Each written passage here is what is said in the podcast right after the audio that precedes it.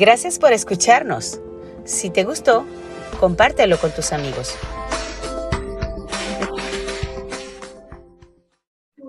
El día de hoy terminamos una serie de tres sermones sobre el tema de metas para evangelizar. La primera enseñanza de esta serie la titulamos El propósito de Dios para mí. En ella vimos tres puntos. Primero, somos especiales y únicos para Dios. Cada uno de nosotros tiene una identidad única y especial por medio de la obra redentora de Jesucristo, la cual es declarada en las Escrituras. Segundo, llamados por Dios para hacer una misión especial y única. Cada uno de nosotros tiene un propósito único y especial, así que podemos descubrir esos planes que formarán parte de mi agenda para este año en la búsqueda de la presencia del Señor. Lo que somos y hacemos determina nuestra misión. Tercero, capacitados por Dios para llevar a cabo nuestra misión. Cada uno de nosotros ha sido dotado por Dios con un inventario único fe, gracia y dones y de recursos externos sorprendentes que nos permitirán cumplir esa misión. El segundo sermón de la serie fue titulado La visión de Dios para mí. Allí desarrollamos tres aspectos. Uno, visiones dadas por Dios. Dios reveló una visión particular a distintos personajes de la historia bíblica, que luego de conocerla la siguieron a, una a pesar de las dificultades que implicaba. Estas visiones pudieron corresponder a una persona, una familia, una generación o una nación. Segundo, la visión de Cristo.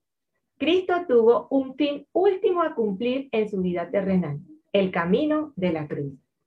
Él nos dio ejemplo de sufrir para lograr una visión, con la convicción que el gozo que produce llegar al final del camino marcado por Dios es mayor que lo que toca vivir. Tercero, la alegría de la obediencia. La palabra de Dios es la fuente de la alegría, donde encontramos seguridad, dirección, sabiduría y poder, como resultado de la obediencia a su ley. En ella está descrita una visión común y única para los creyentes y la iglesia, la unidad de la fe y del conocimiento del Hijo de Dios, la perfección a la medida de la estatura de la plenitud de Cristo. En esta tercera y última entrega de la serie, compartiré un mensaje que he titulado Metas de Dios para mí. El diccionario de la Real Academia Española, RAE, define meta como aquello que señala el término de una carrera o el fin a que se dirigen las acciones o deseos de alguien. Dios tiene metas acordes a su propósito y su visión para mí. Es mi responsabilidad llegar a alcanzarlas de forma inteligente. Te voy a hacer tres preguntas. La primera es, ¿conoces las metas de Dios para tu vida? La segunda, ¿Estás caminando con metas claramente establecidas? Y tercero, ¿tus metas son inteligentes y se ajustan a lo que Dios quiere para ti?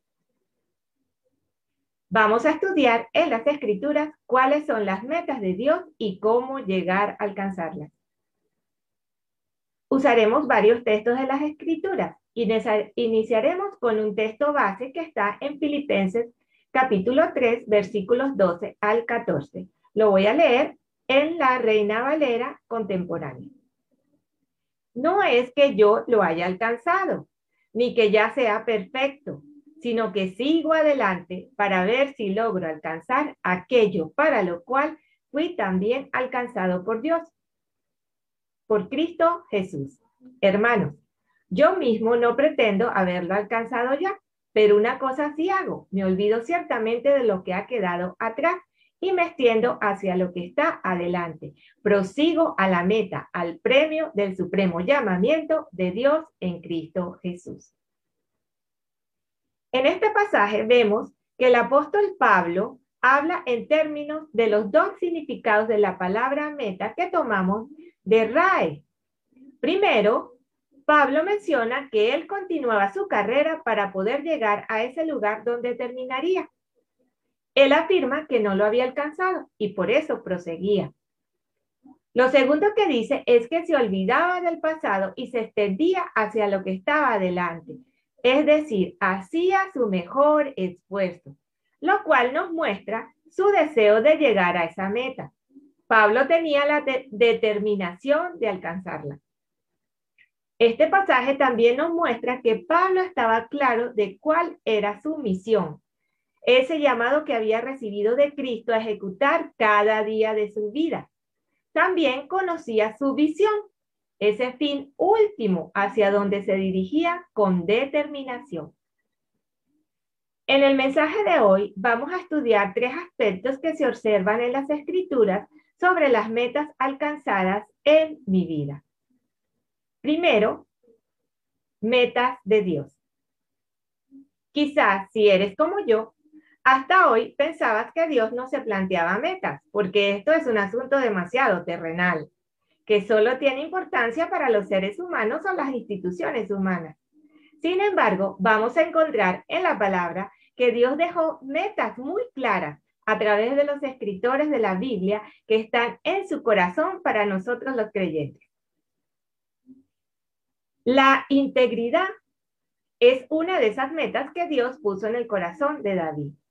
Vamos a leer en Salmo 101, versículos 2, segunda parte, al 3, en la nueva versión internacional, lo que dice. Quiero conducirme en mi propia casa con integridad de corazón. No me pondré como meta nada en que haya perversidad. Las acciones de gente desleal las aborrezco, no tendrán nada que ver conmigo. Así que la integridad era una meta de David. Salomón afirma que la sabiduría debe ser la meta del prudente, del inteligente, del sabio o del entendido, como aparece en otras traducciones. Veamos lo que dice Proverbios 17, 24 en la nueva versión internacional. La meta del prudente es la sabiduría. El necio divaga contemplando varios horizontes. En la carta a los romanos, Pablo señala que el pecado nos impide alcanzar la meta gloriosa. Lo leemos en Romanos 3:23, nueva traducción viviente. Pues todos hemos pecado. Nadie puede alcanzar la meta gloriosa establecida por Dios. En la versión Reina Valera del 2015 dice que nos impide alcanzar la gloria de Dios. O sea, esa meta gloriosa es la gloria de Dios.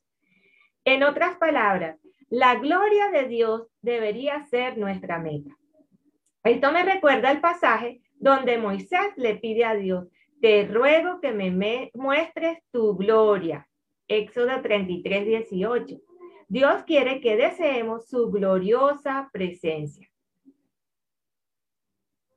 Dios quiere que nuestra meta más alta sea el amor y que anhelemos los dones espirituales en especial el don de profetizar, porque éste nos capacita para dar mensajes de su parte, de parte de Dios, a los creyentes y al mundo. Lo leemos en Primera de Corintios 14, 1.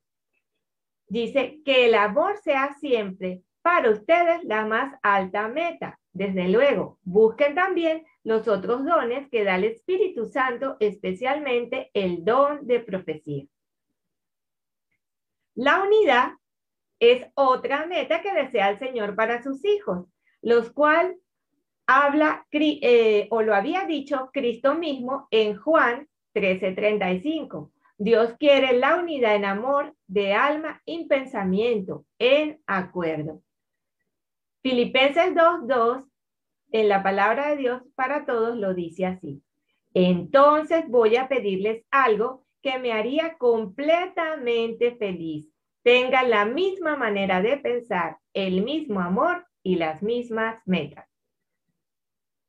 La meta de Dios para la humanidad es que tengan la esperanza de la vida eterna por medio de la predicación del Evangelio, lo cual encargó a Pablo y a todos los creyentes. Lo leemos en Tito 1, del 2 al 3, en la versión eh, para, para todos. La meta es que tengan la esperanza de vida eterna, que Dios prometió desde antes de que el tiempo existiera y Él no miente. Dios mostró esa vida al mundo en el momento apropiado y la dio a conocer a través del mensaje que me encargó anunciar. Hago este trabajo por mandato de Dios nuestro Salvador. Qué hermoso, ¿verdad?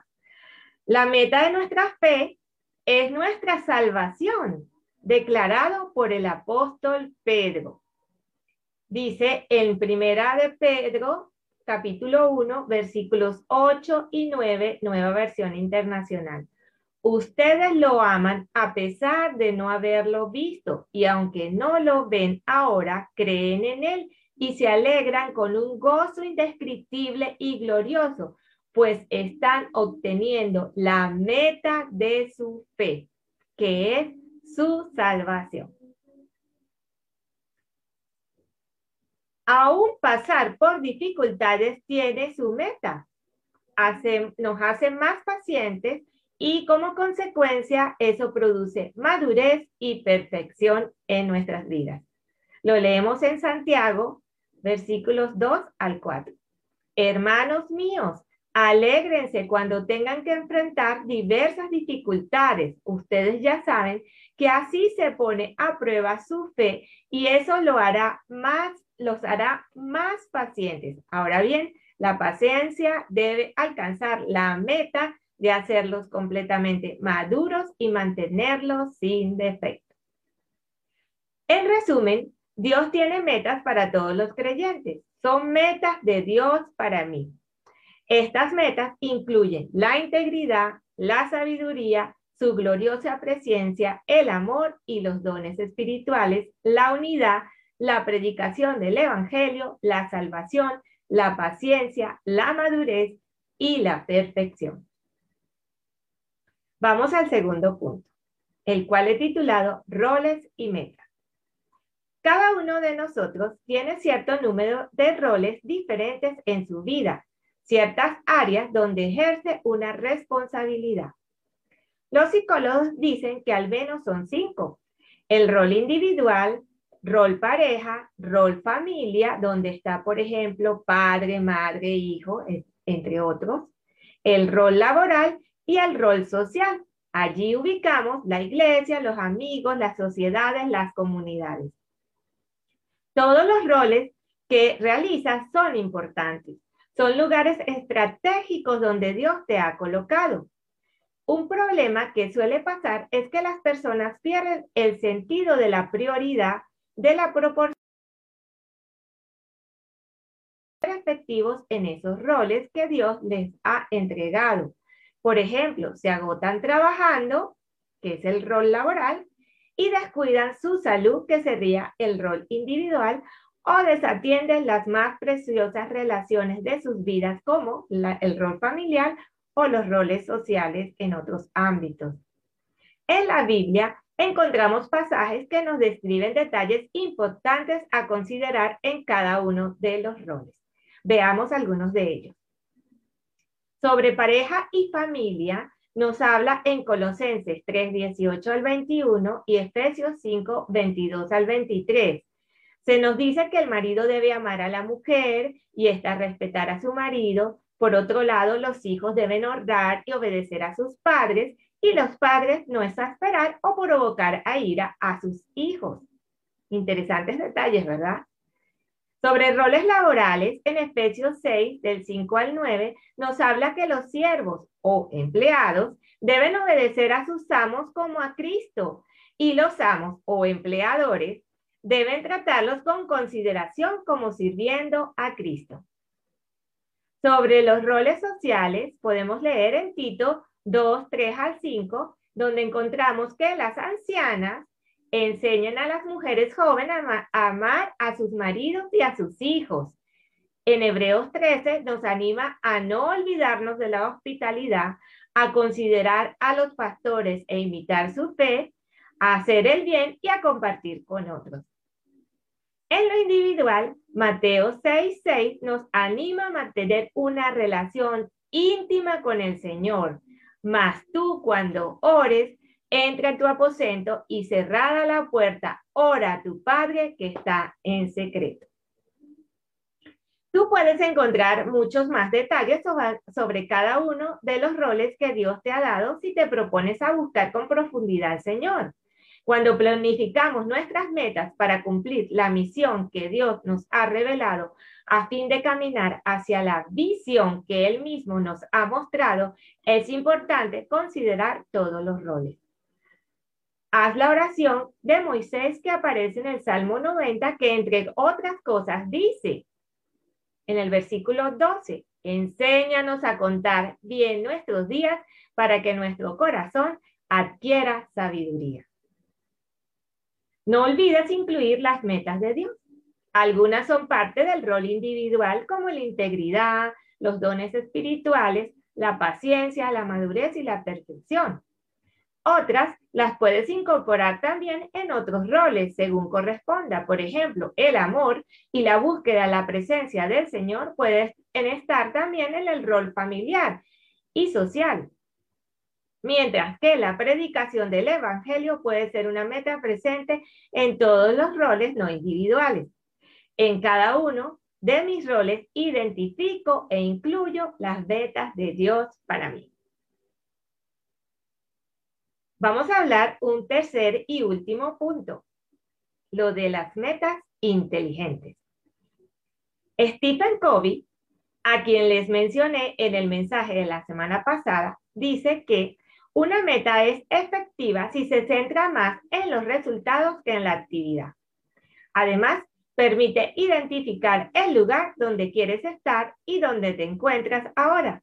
Tiene información sobre cómo llegar a ella y conocer que has llegado. Ayuda a unificar esfuerzos y energía. Da significado y propósito a lo que se hace y puede traducirse en actividades que contribuyen a cumplir tu misión. Muy interesante, ¿verdad?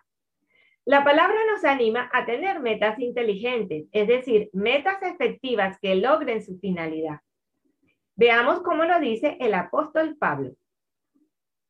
Lo leemos en 1 Corintios 9, versículos 24 al 26 en la nueva versión internacional. ¿No saben que en una carrera todos los corredores compiten, pero solo uno obtiene el premio? Corran pues de tal modo que lo obtengan. Todos los deportistas entrenan con mucha disciplina. Ellos lo hacen para obtener un premio que se echa a perder. Nosotros, en cambio, por uno que dura para siempre. Así que yo no corro como quien no tiene meta, no lucho como quien da golpes al aire. En el mundo de la planificación y los negocios, se dice que una meta es inteligente o smart si cumple con cinco características. El acrónimo de SMART es específica, es decir, concreta y clara, es medible, lo cual eh, significa que es un indicador de avance y cumplimiento, alcanzable, se puede lograr, es realista, retadora o relevante si te impulsa a salir de la zona de confort y temporal, que indica el periodo a completarse. Si analizamos una carrera como la descrita en el pasaje que leímos en 1 Corintios 9, vemos que tiene una meta SMART, es específica. Todos los corredores saben a dónde llegar. Es medible. En cada momento de la carrera, el corredor sabe cuánto le falta para llegar. Es alcanzable. Todos tienen la oportunidad de llegar, así sea en el último lugar. Es retadora. Todos se entrenan para obtener el premio. Y es temporal. El corredor tiene idea del tiempo que le tomará alcanzarla. La semana pasada concluimos que cuando una persona, una familia o un pueblo no tiene una visión clara, está extraviado en la vida. Las metas son esos pasos intermedios que damos para lograr llegar a la visión. Por eso es tan importante definirlos de forma inteligente pues de lo contrario serán otras personas o circunstancias quienes nos llevarán a dar pasos inadecuados que nos desviarán del propósito de Dios que Dios nos ha mostrado. La palabra afirma que con Dios está la sabiduría y el poder. Suyo es el consejo y la inteligencia. Lo dice Job capítulo 12, versículo 13. Por lo que si queremos definir metas inteligentes, debemos ir a la fuente de la inteligencia. Es en la presencia del Señor donde su Espíritu Santo nos ayudará a definir metas para lograr esas grandes visiones que Él mismo nos ha revelado. Mira lo que dice la palabra. Con sabiduría fundó el Señor la tierra, con inteligencia estableció los cielos. Lo leemos en Proverbios 3, 19 en la Biblia de las Américas. Dios es el gran constructor que sabe definir metas maravillosas para lograr propósitos impresionantes como la fundación de los cielos y la tierra. También dice, la gente hace planes, pero solo el Señor puede hacerlos realidad. Proverbios 16, 1, palabra de Dios para todos. Si nos alineamos a los planes del Señor y los hacemos nuestros planes, Él los hará realidad. Al comienzo de esta serie de mensajes vimos el versículo de Proverbios 19-21. Muchos planes hay en el corazón del hombre, pero solo el propósito del Señor se cumplirá. Reina Valera del 2015. Así que si nuestras metas están dirigidas hacia su propósito, seguro serán metas inteligentes para lo que lograrán la, finalidad para la cual fueron enunciadas. Si quiero plantearme metas inteligentes, necesito enfocarme en las metas de Dios para mí. Como conclusión, vimos que Dios tiene metas muy claras para sus hijos que podemos encontrar en las escrituras. Entre ellas se encuentra la integridad, la sabiduría, su gloriosa presencia, el amor y los dones espirituales, la unidad, la predicación del Evangelio, la salvación, la paciencia, la madurez y la perfección. De modo que estas cosas son metas de Dios para mí. A cada uno de nosotros, Dios nos ha entregado la responsabilidad de ejercer diferentes roles en la vida individual, pareja, familia, social y laboral. Todos son importantes y valiosos para considerar cuando definimos metas a fin de caminar hacia la visión que Dios nos ha revelado. En cada uno de mis roles debo de identificar e incluir las metas de Dios para mí. La sabiduría e inteligencia vienen del Señor, por lo que necesitamos acudir a Él para definir metas efectivas que cumplan la finalidad para la cual se diseñaron. Cuando nuestras metas están alineadas al propósito de Dios, Él se encargará de hacerlas realidad. Dios me guía a establecer metas inteligentes según las metas de Dios para mí. Gracias al Señor por su mensaje para todos. Un gran abrazo y bendiciones. Hola, bienvenidos al podcast de la Congregación Bíblica Casa de Oración. Esperamos que disfrutes este mensaje y que sea de bendición.